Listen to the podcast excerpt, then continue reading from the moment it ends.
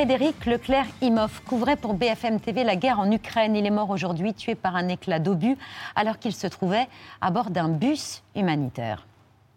Le groupe euh, Altis Media a l'immense douleur de vous annoncer la disparition de l'un des nôtres, Frédéric Leclerc-Imhoff, reporter, journaliste reporter d'images. Il a été tué euh, aujourd'hui près de Lysychansk dans la région de Severodonetsk en, en Ukraine où il couvrait bien sûr pour BFM TV euh, la guerre en cours. Patrick, Frédéric Leclerc-Imhoff, mort lors d'un reportage sur un convoi humanitaire. Voilà, c'est important de le souligner. Ce journaliste euh, reporter d'images de 32 ans n'était pas sur le champ de bataille. Il participait à une évacuation de civils à bord d'un bus dans l'est du pays. C'est à bord de ce véhicule blindé qu'il a été touché par un éclat d'obus, un morceau de métal qui a traversé le pare-brise et l'a mortellement blessé au niveau du cou. Il a été tué par un bombardement russe, accuse la ministre française des Affaires étrangères, Catherine Colonna, qui était présente en Ukraine aujourd'hui. Catherine Colonna qui dit... Cette journée, journée malheureusement endeuillée par euh, ce drame.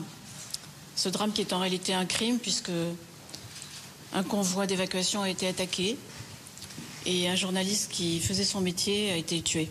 Ce drame est un crime, dit Catherine Colonna, qui exige une enquête transparente dans les meilleurs délais pour faire toute la lumière sur ce drame. On sait que depuis le début de l'invasion de l'Ukraine, les civils sont des cibles, qu'ils sont délibérément visés par l'armée russe y compris lors de leurs évacuations des zones de guerre euh, par convoi humanitaire.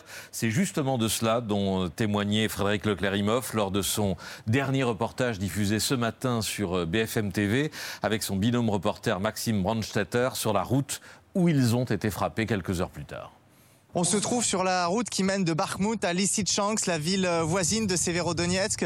C'est cette route, on y est ici avec euh, des militaires qui nous protègent parce que cette route, on ne peut plus euh, l'emprunter. Les Russes, en fait, sont juste autour. Ils tirent sur cette route, non seulement avec de l'artillerie, mais aussi avec des chars et des snipers. C'est pour ça qu'on a pu avancer qu'un peu avec ces militaires. Cette route, elle permettait d'approvisionner Severodonetsk. Elle est maintenant coupée par les Russes. Ça fait partie de leur stratégie pour asphyxier la ville. Pour l'instant, il reste des itinéraires alternatifs, mais euh, aller à Severodonetsk, c'est de plus en plus compliqué. Les Russes qui bombardent donc les convois de ravitaillement et les convois de civils, les convois humanitaires pour évacuer les civils. On l'a vu autour de Mariupol. C'est aussi ce qui se passe dans le Donbass, euh, à l'est du pays. Maxime Brandstatter, qu'on vient de voir, euh, lui était légèrement blessé euh, à la jambe. Il doit être rapatrié rapidement. Frédéric Leclerc-Imhoff est le huitième journaliste tué en Ukraine depuis le début de l'invasion russe.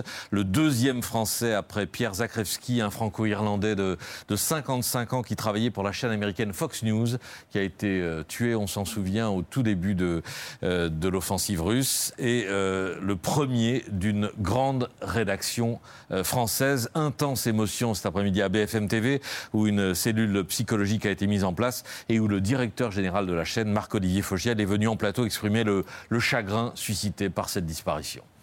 La rédaction est en deuil ce soir. Ça fait trois mois que des équipes de BFM TV et de RMC sont sur le terrain.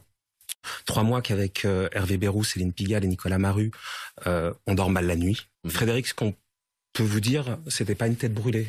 il avait fait un stage commando de préparation aussi. Absolument, et il pesait chaque minute de sa mission avec Maxime, avec Oksana. Ensemble, ils décidaient de mmh. où ils allaient, où ils allaient pas. Ce soir, ce qui domine chez nous, c'est évidemment plus que la tristesse, le chagrin, mais aussi une forme de fierté à, partager tout ça, avec, tout ça avec les téléspectateurs. On va évidemment continuer euh, à le faire en hommage euh, à, Frédéric. Marc-Olivier Fogiel, donc cet après-midi, et beaucoup de réactions politiques de, tous bords euh, cet après-midi. Le premier message a été celui d'Emmanuel Macron qui a annoncé la mort du journaliste à, celles et ceux qui assurent sur les théâtres d'opération la difficile mission d'informer. Je veux redire le soutien inconditionnel de la France, a tweeté le président de la République.